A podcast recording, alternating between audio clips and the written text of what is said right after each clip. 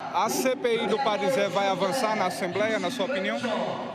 O Hospital Padre Zé é um hospital que tem ajudado muitas pessoas, principalmente aquelas, e para quem não conhece, o Hospital Padre Zé é um hospital responsável por cuidar dos pacientes que muitas vezes estão em caráter terminal e que precisam estar em paz, sem dor, para poder fazer a sua passagem para o mundo do céu. Esse é um hospital que precisa necessariamente trabalhar com o coração.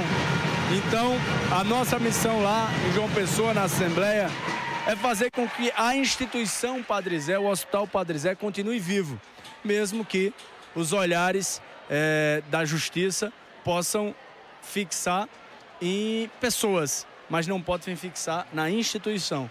Então, se a CPI vai avançar ou não, eu não sei. Mas se ela avançar, que seja contra pessoas e não contra um hospital que já ajudou tantas famílias paraibanas.